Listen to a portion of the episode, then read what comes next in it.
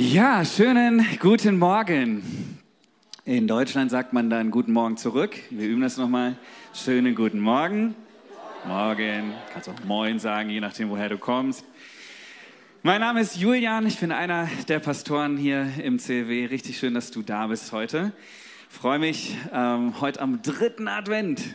Unglaublich, ähm, wie schnell das jetzt irgendwie geht, zu euch sprechen zu können heute. Wer von euch ist denn schon richtig in Weihnachtsstimmung? Ach, da sind ja sehr wenig Hände. Wer hat schon einen Tannenbaum aufgestellt?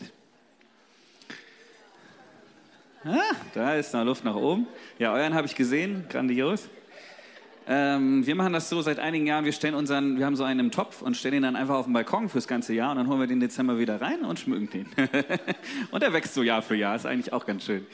Ähm, ja, Geschenke schon gekauft? Nee, nein. Ist auch noch ein bisschen früh. Aber wer von euch würde sagen, er freut sich so richtig auf Weihnachten? Ja, ist schon cool, oder? Also Weihnachten, irgendwie macht es doch was mit unseren Herzen. Ich finde es doch irgendwie krass, dass es jetzt schon dritter Advent ist. Ähm, und ja, aber wir gehen mit großen Schritten auf Heiligabend zu. Freue mich sehr drauf, ist irgendwie eine besondere Zeit. Und genau, so ein bisschen die Brücke wollten wir mit einem sehr, sehr, sehr populären Bibelvers ähm, machen. Also ich weiß nicht, ähm, ob du den schon mal gesehen hast, aber dieser Vers hängt eigentlich in jedem Kalender.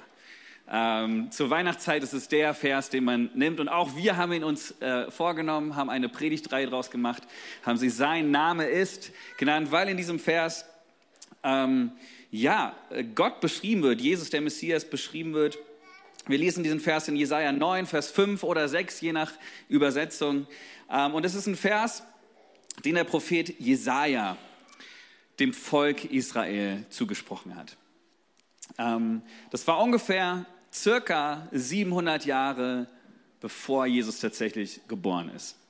Und der Kontext so grob ist von dem Buch Jesaja, das müsst ihr euch mal in Ruhe anschauen, kann euch ähm, auf YouTube das Bibelprojekt äh, empfehlen. Da werden die Bücher auch sehr, sehr gut zusammengefasst. Aber nur mal so ein paar Gedanken dazu, zu dem Kontext. Das Volk Israel, die Israeliten, sie lebten damals und sie hatten sich von Gott abgewandt. Sie lebten in Rebellion gegen Gott. Sie ähm, haben sich dafür entschieden, ja, Götzendienst zu betreiben, einen letztendlich unheiligen Lebensstil zu folgen. Und Jesaja spricht hinein in diese Situation und ermahnt das Volk und sagt: Leute, so geht's nicht. Ähm, er kündigt letztendlich sogar Gericht an und Zerstörung der Stadt Jerusalem.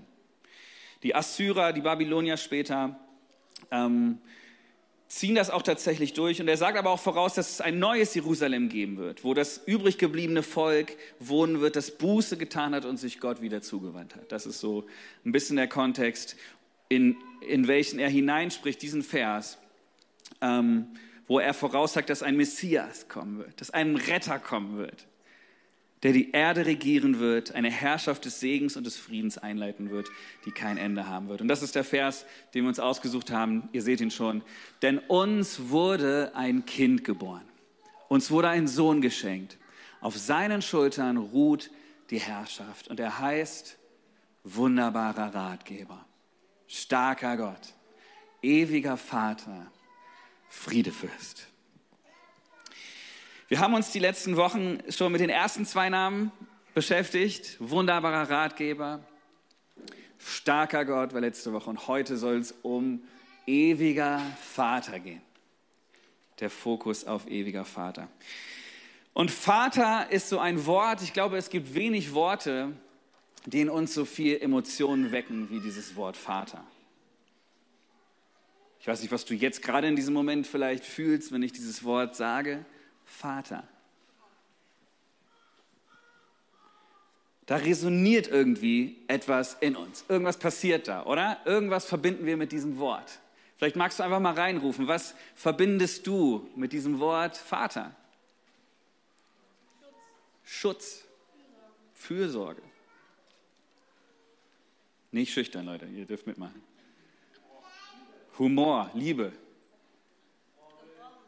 Vorbild, Geborgenheit, Weisheit, Zuhause. Nochmal? Schläge, okay, ja. Wir erleben das sehr unterschiedlich, glaube ich, was wir mit Vater verbinden. Und das, ist, das gehört auch dazu. Ganz wertfrei. Ist da noch irgendwas? Vorbild, genau. Ein Lebensspender, ja.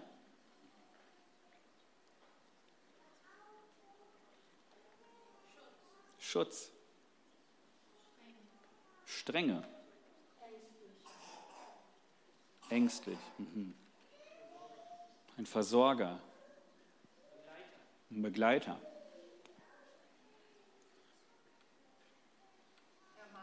Ermahner. Mhm. So langsam wird es ausgewogener hier. Sag nochmal. Ein Lehrer. Mhm. Er bringt dir was bei, dein Vater. Mhm. Tröster.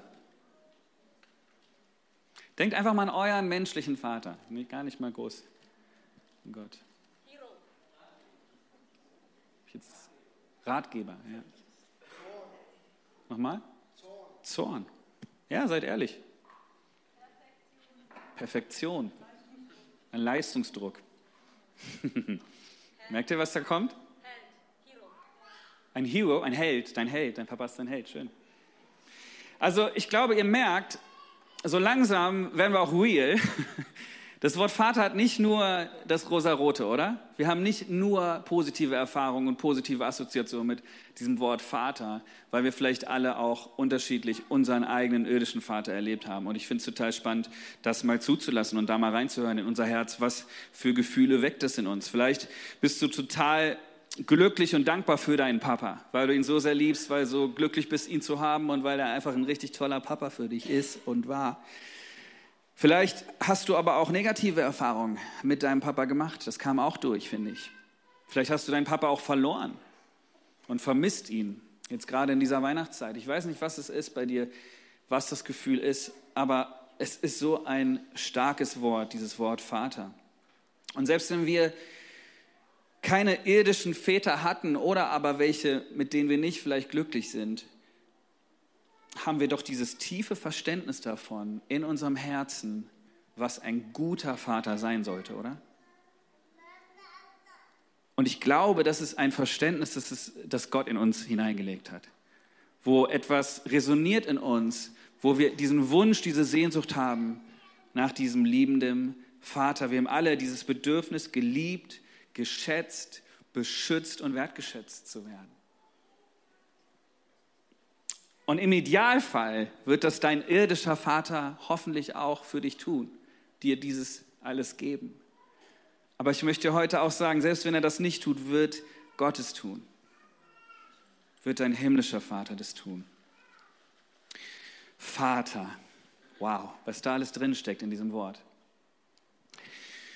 In diesem Kontext ist es sehr spannend in diesem Vers, weil wir lesen hier von dem ewigen Vater, und wenn du schon länger Christ bist und dich vielleicht ein bisschen auskennst mit der Bibel, fragst du dich vielleicht jetzt an dieser Stelle, ist da nicht irgendwie ein Widerspruch drin in diesem Vers? Denn wenn hier doch eigentlich Jesus gemeint ist, der Messias, der Retter, der Sohn, wie kann Jesus, der Messias, den wir als Teil der Dreieinigkeit Gottes Sohn nennen, denn hiermit ewiger Vater betitelt werden? Vielleicht hast du gar keinen Knoten im Kopf da, aber mir fiel es auf, dass es doch eine Frage ist bei mir und ich den Text untersuchen wollte. Und ich hoffe, du hältst es aus, dass es für einen Moment mal ein bisschen theologisch wird. Ja, das schaffen wir. Ähm, ich habe uns mal Charles Spurgeon mitgebracht. Ein englischer Baptisten, Pfarrer und ähm, einer der bekanntesten Prediger und Theologen des 19. Jahrhunderts. Und er sagt dazu, genau zu dieser Stelle, wie komplex ist die Person unseres Herrn Jesus Christus. Fast im selben Atemzug nennt der Prophet ihn ein Kind, ein Berater, einen Sohn und den ewigen Vater. Das ist kein Widerspruch und für uns kaum ein Paradoxon, aber es ist ein gewaltiges Wunder, dass der, der ein Kind war, zugleich unendlich sein sollte. Dass der, der sich selbst erniedrigt hat, auch Gott über alles sein sollte gesegnet in Ewigkeit. Und dass er, der in der göttlichen Dreifaltigkeit immer der Sohn genannt wird, dennoch richtigerweise der ewige Vater genannt werden sollte. Wie nachdrücklich sollte uns dies an die Notwendigkeit erinnern, die Person unseres Herrn Jesus Christus sorgfältig zu studieren und richtig zu verstehen. Jesaja sagt hier in diesem Vers also nicht, dass Gott, der Sohn, als die zweite Person der Dreieinigkeit Gottes, die gleiche Person ist wie Gott, der Vater. Okay? Bitte gut aufpassen jetzt. Jesus als Teil der Dreieinigkeit Gottes ist immer noch der Sohn. Amen? Christen nicken. Ja, ist richtig. Wenn du die Dreieinigkeit anguckst, der Vater ist nicht der Sohn oder der Vater äh, oder der Sohn der Vater. Es sind unterschiedliche Dinge. Und sehr wahrscheinlich ist es auch, dass Jesaja diese Dreieinigkeit hier gar nicht vor Augen hatte in diesem Kontext. Das ist eher ein Denken, was nachvollziehbar ist aus unserer Sicht, wo wir heute das Neue Testament haben, die ganze Bibel haben, ähm, wo wir die Erfüllung von Jesajas Prophetie auch kennen. Das kannte er ja gar nicht. Er hatte ja dieses Vorwissen damals noch nicht. Ähm, und es ist auch interessant, wenn man sich den Satzbau in der hebräischen Konstruktion mal anschaut, dann ist hier Vater tatsächlich das primäre Substantiv. Schon mal gehört? Substantiv, das Hauptwort. Ja? Also es geht tatsächlich um das Wort Vater und ewig ist hier der Begriff, der als Beschreibung dann dieser Vaterschaft gilt. Falls du jetzt gedanklich ausgestiegen bist gerade, darfst du jetzt wieder aufpassen. Ähm, also es ging Jesaja letztendlich nicht um die Rolle des Messias innerhalb der Gottheit, sondern es ging ihm hier um seinen Charakter. Es ging ihm um seine Beziehung zu den Menschen. Er, es ist mehr eine Beschreibung an dieser Stelle von Jesus als Vaterfigur, wenn du so willst. Okay? Es ist diese Väterlichkeit, die hier hineingesprochen wird. Er wird sein wie ein Vater für sein Volk. Okay? Es ist wichtig, dass wir das klar haben und hier sauber sind. Und wenn wir mal ein bisschen vorspulen und mal gucken, was sagt Jesus eigentlich über sich selbst, ergänzt sich das total gut. In Johannes 14 ähm, spricht Jesus zu seinen Jüngern, das ist so das letzte Mal, dass er mit ihnen spricht, bevor er in den Himmel auffährt. Und das, was er sagt, ergänzt es total gut. Er sagt ihnen, hey, habt keine Angst. Ihr vertraut auf Gott, nun vertraut auch auf mich. Es gibt viele Wohnungen im Haus meines Vaters und ich gehe voraus, um euch einen Platz vorzubereiten. Wenn es nicht so wäre, hätte ich es euch dann so gesagt? Wenn dann alles bereit ist, werde ich kommen und euch holen, damit ihr immer bei mir seid, dort wo ich bin. Ihr wisst ja, wohin ich gehe und wie ihr dorthin kommen könnt. Nein, Herr, das wissen wir nicht, sagte Thomas. Wir haben keine Ahnung, wo du hingehst. Wie können wir den Weg kennen? Und Jesus sagt zu ihm, ich bin der Weg, die Wahrheit und das Leben. Niemand kommt zum Vater außer durch mich. Wenn ihr erkannt habt, wer ich bin, dann habt ihr auch erkannt, wer mein Vater ist. Doch von nun an kennt ihr ihn und habt ihn gesehen. Hm. Philippus sagte, Herr, zeig uns den Vater, dann sind wir zufrieden. Und Jesus erwidert, Philippus, weißt du denn nach all der Zeit, die ich bei euch war, immer noch nicht, wer ich bin? Wer mich gesehen hat, hat den Vater gesehen. Wer mich gesehen hat, hat den Vater gesehen. Warum verlangst du noch, ihn zu sehen? Glaubst du nicht, dass ich im Vater bin und der Vater in mir ist? Die Worte, die ich euch sage, sie stammen ja nicht von mir, sondern der Vater, der in mir lebte, wirkt durch mich. Wer mich gesehen hat, hat den Vater gesehen. An anderer Stelle sagt Jesus, der Vater und ich sind eins. Und ich finde, es ergänzt diese Prophetie von Jesaja total gut. Weil wir verstehen, dass Jesus letztendlich den Vater, dieses Väterliche, was Gott hat, sichtbar gemacht hat. Weil er es hineingebracht hat in diese Welt. Weil er den Menschen genauso begegnet ist, auf diese väterliche Weise. Und das hat mich in der Vorbereitung echt nochmal so richtig begeistert. Einfach diese Seite von Jesus nochmal zu verstehen und nochmal zu verinnerlichen. Es ist Weihnachtszeit und irgendwie wir sehen die Krippe und wir sehen das Kind und wir sind so voll, ja, Jesus ist geboren und so und das ist ja alles richtig und ist Teil der Geschichte. Aber ich finde es irgendwie nochmal so bereichernd zu, zu wissen und zu verstehen, Jesus ist nicht Kind geblieben. Und schon bevor er geboren ist, hatte er auch dieses göttliche, väterliche in sich. Er bringt es hinein mit in diese Welt. Er wächst auf und während seines Dienstes später, es gibt so viele Geschichten, so du kannst in jedem in jeder Begegnung mit den Menschen, das was du in der Bibel lesen kannst, du kannst spüren, wie er mit dieser väterlichen Art unterwegs ist. Wie er dieses göttliche, väterliche immer hineinbringt, wie er dieses fürsorgliche in sich ähm, trägt. Er war den Menschen und er ist es immer noch zugewandt. Und ich bin so ein bisschen neidisch auf die Jünger damals, weil sie das so, so leibhaftig so auch sehen konnten, so direkt mit Jesus unterwegs sein konnten. Und ich glaube, sie waren, ich stelle es mir so vor, dass sie auch immer wieder fasziniert waren, wie Jesus mit den Menschen umgegangen ist. Dass sie gesehen haben, wow, wie Jesus den Menschen begegnet. Boah. Und ich glaube, nicht nur die Jünger hat es fasziniert. Wir lesen auch davon, dass Kinder tatsächlich gerne bei Jesus waren. Als Kind bist du nur gerne bei jemandem, wenn er auch wirklich dir seine Fürsorge gibt, wenn er offen ist für dich, wenn er irgendwie etwas Väterliches hat. Und ich glaube, wenn die Menschen Jesus damals begegnet sind, dann konnten sie Gottes Herz sehen in Jesus. Sie konnten genau diese Väterlichkeit, diese Fürsorge, sie konnten es spüren. Er gab ihnen das Gefühl, dass sie zu seiner Familie gehörten. Und er wollte, dass diese Familie wächst. Er war offen. Er war wie so ein Vater auch, der gesagt hat, kommt hinein. Die Tür ist immer offen.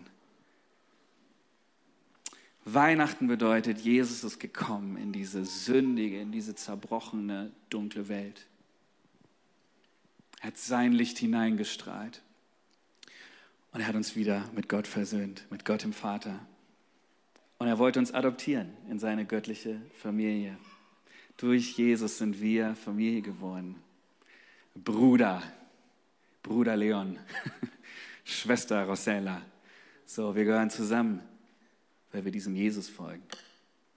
Wir sind aufgenommen in seine Familie. Das ist so cool. Ich musste so ein bisschen ähm, daran denken, ich habe vor ja, ein paar Monaten ähm, einen Motorradführerschein gemacht und mir ein Motorrad gekauft und fahre jetzt Motorrad. Einige von euch denken vielleicht, oh, jetzt hat er eine Midlife-Crisis oder was auch immer. Ich glaube, das äh, ist es nicht.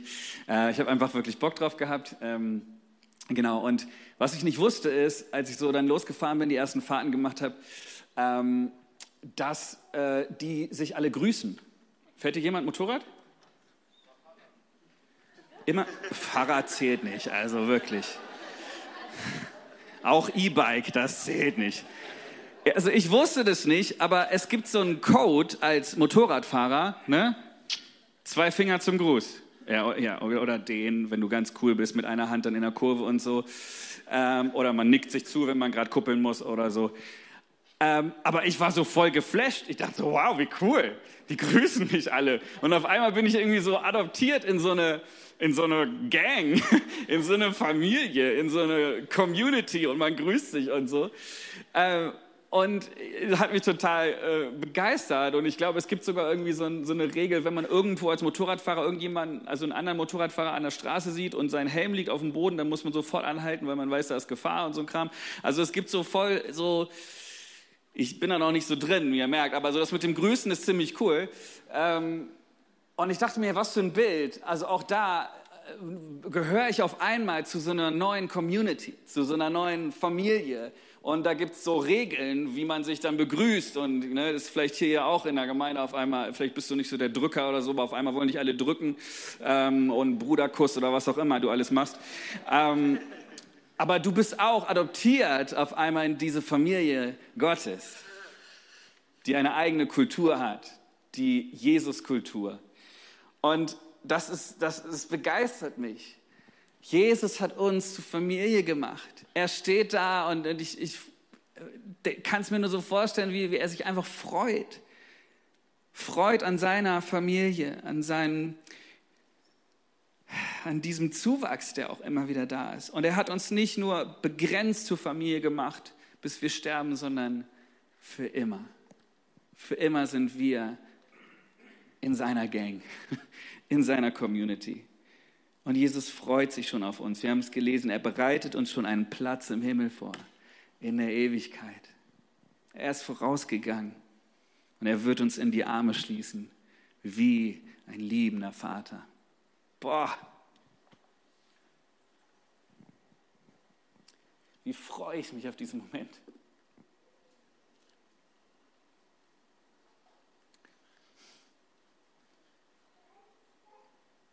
Wo die Last dieses Lebens in seinen Armen verschwinden kann.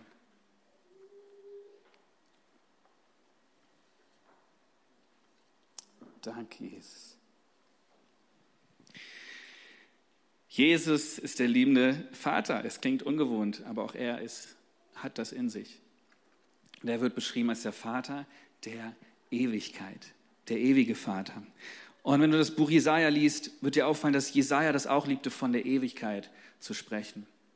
Immer wieder von der Ewigkeit.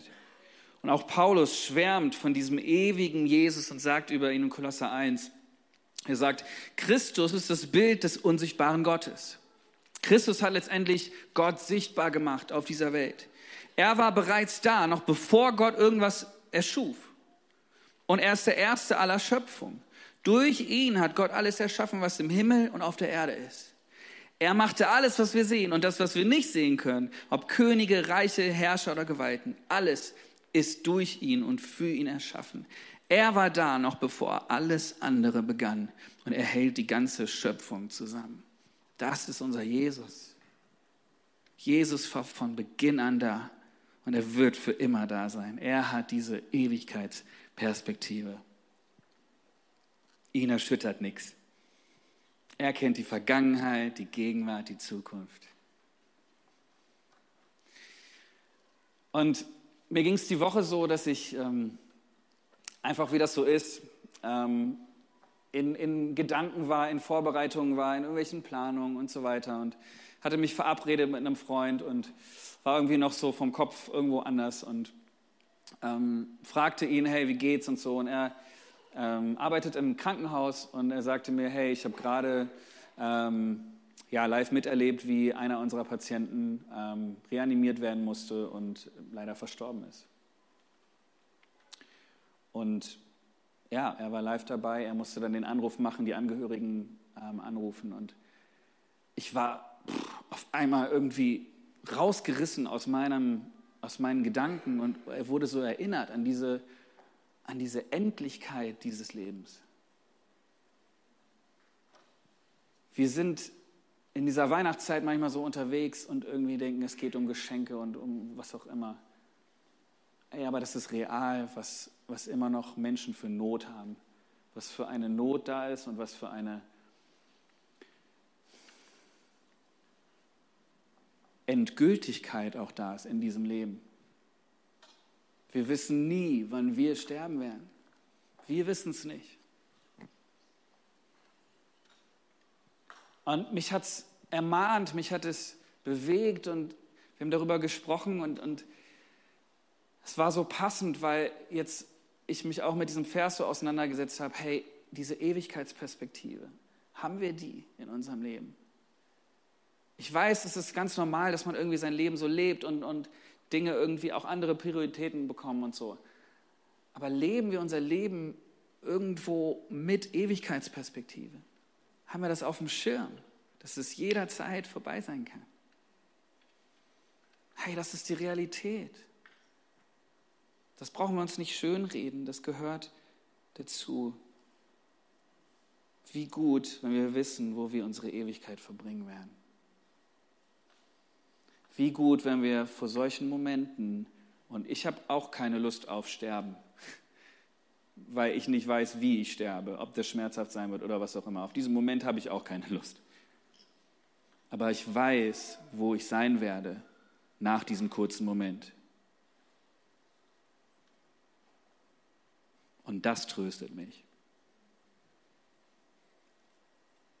Jesus macht die Ewigkeit zu unserem Zuhause. Leben wir unser Leben mit Ewigkeitsperspektive? Oder vergessen wir doch auch immer wieder, dass es da ein Leben nach diesem Leben gibt? Am Ende dieses Lebens kommt es auf die Frage an, kennst du diesen Jesus? Glaubst du und folgst du diesem Jesus? Hast du ihn in deinem Leben zu deinem Herrn gemacht? Glaubst du, dass er von den Toten auferstanden ist? Glaubst du das? Jesus selber sagt, denn so sehr hat Gott die Welt geliebt, dass er seinen eingeborenen Sohn, seinen einzigen Sohn gab, damit jeder, der an ihn glaubt, nicht verloren geht, sondern ewiges Leben hat. In solchen Momenten wie diese Woche wird mir dieser Vers nochmal ganz neu bewusst. Und ich wünsche mir so sehr, dass dieses Jahr Weihnachten, dass die Krippe dieses Jahr eine Erinnerung ist für dich und für mich. Dass es ein Wake-up-Call ist. Dass es in diesem Leben um Jesus geht. Nicht mehr und nicht weniger. Es geht darum, Jesus zu kennen, Jesus in deinem Leben zu haben. Jesus hat seine Liebe für dich demonstriert am Kreuz, aber auch in der Krippe. Auch in dem Menschwerden. Auch in dem sich abhängig machen von Raum und Zeit und einem, einer menschlichen Hülle. Aber durch Jesus brauchen wir keine Angst vor dem Tod haben, keine Angst vor der Ewigkeit haben, sondern wir dürfen uns darauf freuen, weil wir wissen, dass wir dort bei Gott gut aufgehoben sind, oder? Das ist unsere Hoffnung, das ist das, was wir glauben. Das ist die frohe Botschaft, dass Gott Mensch wurde, dass er uns erlöst hat. Das ist Weihnachten und das ist Ostern zusammen. Und das ist der Zuspruch des Evangeliums. Der Zuspruch des Evangeliums. Das ist das Geschenk der Liebe Gottes. Und ich dachte mir, ähm, so auf der Zielgeraden, ähm, weil ja jetzt auch Weihnachten ist, ich würde gerne auch euch was schenken. Habt ihr Lust, dass ich euch was schenke? Pass auf, ich habe euch 20 Euro mitgebracht. Wer möchte 20 Euro geschenkt bekommen? Ja, okay, ja, die anderen, ja, ihr traut euch. Ist ein bisschen witzig, ne? Wir hatten ja Reformation und so, äh, Ablasshandel und so, da musst du bezahlen für deine Erlösung und heute kriegst du sogar Geld in der Kirche geschenkt. Ähm, ist übrigens mein privates, also sind keine Spenden, die ich hier verprasse, keine Angst. Voulon, bist du, ist mein Geld. Ähm, ja, wer möchte die 20 Euro haben? Der Erste, der vorne ist, kriegt sie. Der Erste, der hier vorne ist, kriegt sie. Feni. Oh, oh, ich glaube, Feni ist schneller. Sorry, aber äh, genau, vielleicht, ja, pass auf. Feni war zuerst, bleib hier, bleib hier. Feni, Feni war zuerst, sorry. Du bist doch, Gentle, Gentleman. Guck mal, wenn es ums Geld geht, ne, meine Güte. Feni, die 20 Euro würde ich dir gerne schenken, mit einer Bedingung. Das sind 20 Euro und das sind zweimal 10 Euro, wie du siehst. Und die einzige Bedingung, die ich habe, ist, dass du dieses Geld mit jemand anderem teilst.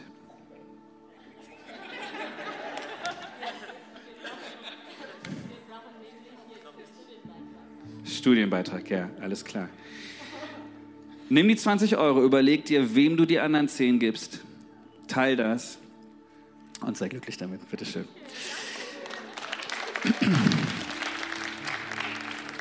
Warum habe ich das gemacht? Was will ich euch damit beibringen? Woran möchte ich mich erinnern? Jesus hat uns so reich beschenkt. Seine Liebe ist so kostbar. Ist das kostbarste auf dieser Welt. Ich hätte es gern mit 100 oder noch mehr Euros gemacht, aber ich glaube, meine Frau wäre auf die Barrikaden gegangen. Ich hoffe, ihr versteht es, okay? Aber es geht nicht darum, dass wir dieses Geschenk für uns behalten. Das war nicht der Gedanke. Jesus hat uns diese Liebe geschenkt, um sie zu teilen. Wie schnell vergessen wir das? Mein Geld, mein Geschenk, meins, meins, meins. Da kommt der alte Mensch wieder raus. Gottes Liebe ist da, um sie zu teilen, Leute. Und ich möchte uns, möchte mir ins Gewissen reden, ey, lasst uns darauf hören. Lass, ich hatte echt so den Eindruck, wir hatten auch im Team gebetet und hatte so den Eindruck, Gott möchte uns ermahnen, wieder neu die Möglichkeiten zu nutzen, diese Liebe zu teilen, seine Liebe zu teilen. Eine Möglichkeit ist, Heiligabend kommt. Mega Möglichkeit. Einmal im Jahr geht jeder Deutsche in die Kirche. Ja, lad ihn ein. Du, du kennst Menschen, die ich nicht kenne. Ihr alle habt ein Umfeld, wo Menschen sind, die Jesus noch nicht kennen. Und hey, bitte, bitte, bitte, sei doch so mutig, geh doch den Schritt und lad jemanden ein aus deinem Umfeld, in den Heiligabend-Gottesdienst zu kommen. Und weißt du, mir ist auch egal, in welche Kirche, egal welches Kürzel da oben drauf steht oder was auch immer. Wirklich, Hauptsache, am Ende lernen die Menschen Jesus kennen.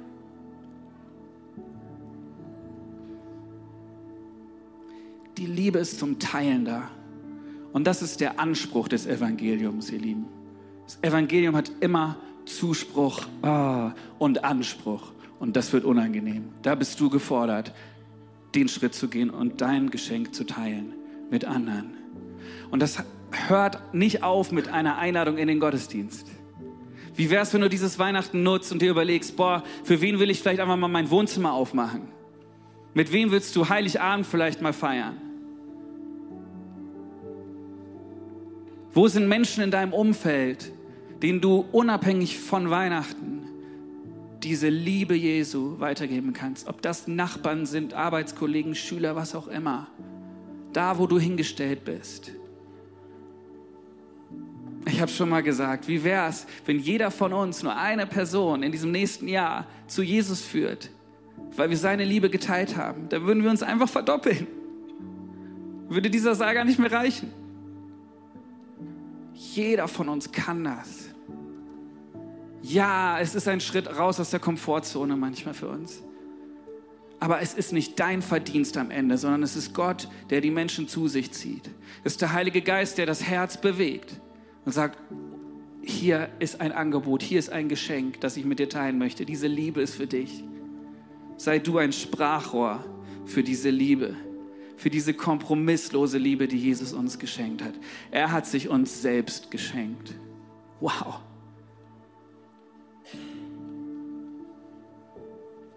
Es ist so viel Not in dieser Welt.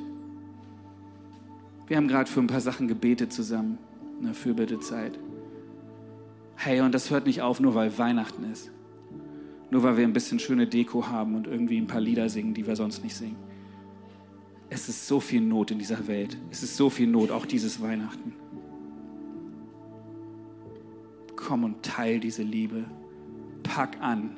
Bring das, was Jesus mit seiner väterlichen Zuwendung in diese, in diese, wie er den Menschen begegnet ist. Lass es ein Vorbild sein für dich, dass auch du Hand und Fuß bist, dass du anpackst, dass du zu den Menschen gehst, dass du seine Liebe weiterträgst. Das ist genau das, was Jesus meinte, als er sagt, ihr könnt noch viel mehr tun als ich. Weil wir sind viel, viel mehr und wir, wir erreichen Menschen. Das ist der Hammer. Komm und sei mutig, komm und sei konsequent, komm und sei gehorsam und teil diese Liebe. Wenn Jesus sich väterlich uns zuwendet, der ewige Vater, dann sollten auch wir uns Menschen auf die gleiche Weise zuwenden unseren Mitmenschen. Und ich möchte das ganz praktisch machen. Wir werden jetzt gleich ein Lied singen. Und während dieses Liedes möchte ich dich bitten, dass du dir überlegst, dass du Gott fragst, welche Person oder Personen hast du auf dem Herzen? Dieses Weihnachten, diese Zeit, diese nächste Woche, was auch immer, irgendwie zu segnen, diese Liebe zu teilen. Wem möchtest du einladen zu einem Gottesdienst? Wem möchtest du einladen in dein Wohnzimmer? Mit wem möchtest du mehr Beziehungen bauen? Wo möchtest du mutiger vielleicht von dieser Liebe erzählen? Und ich möchte, dass jeder hier heute rausgeht und irgendeinen Namen im Kopf hat oder zumindest darüber betet, ja? Wir werden jetzt gleich dieses Lied singen und in der Zeit möchte ich dich echt bitten, am besten schreibst du es dir auf. Schreibst es in dein Handy, auf deinen Zettel, auf deine Hand, was auch immer. Aber mach das fest, weil sonst wirst du am Ende nichts tun. Okay? Komm, lass uns gemeinsam aufstehen. Jesus, ich danke dir, dass du uns bewegst durch deinen Heiligen Geist, deine Liebe weiterzugeben, deine Liebe zu teilen. Wir danken dir so sehr für deine Liebe, dass du so väterlich zu uns bist. Und Gott, ich möchte dich auch bitten, dass da, wo vielleicht auch gerade jetzt Verletzungen noch sind, da, wo Schmerz ist zu diesem ganzen Thema Vater und das, was wir mit unseren irdischen Vätern erlebt haben, dass du hineinkommst mit deinem Trost, mit deiner Zuwendung, dass du die, die, die Löcher ausfüllst in uns, die Lücken, die da sind. Danke, dass du gerade jetzt durch die Reihen gehst, da wo Schmerz ist, dass du heilst, dass du tröstest. Komm, Geist Gottes. Komm, Geist Gottes, komm mit deinem Frieden hinein.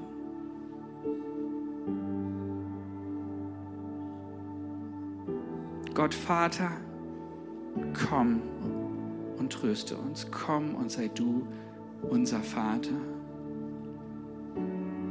Jesus, danke, dass du uns diese Liebe vorgelebt hast. Hilf uns, ein Leben mit Ewigkeitsperspektive zu leben, Herr. Und diese Liebe zu teilen, Herr. In Jesu Namen.